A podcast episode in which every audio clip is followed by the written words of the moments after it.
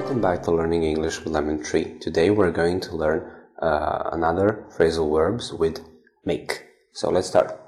The thieves made away with $10,000. The thieves made away with $10,000.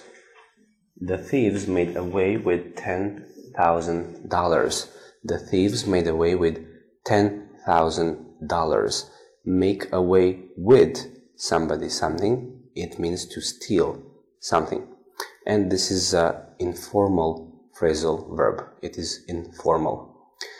In English, we make plural by adding s to most nouns like dog, one dog, two, three dogs. We add s. However, there are some nouns that um, make plural by adding es. For example, nouns ending in s, double s, two s, sh, ch, o, x, and z. They make plural by adding es.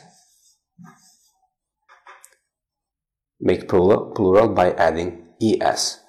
And there are also some nouns like knife or wolf that end in f or fe.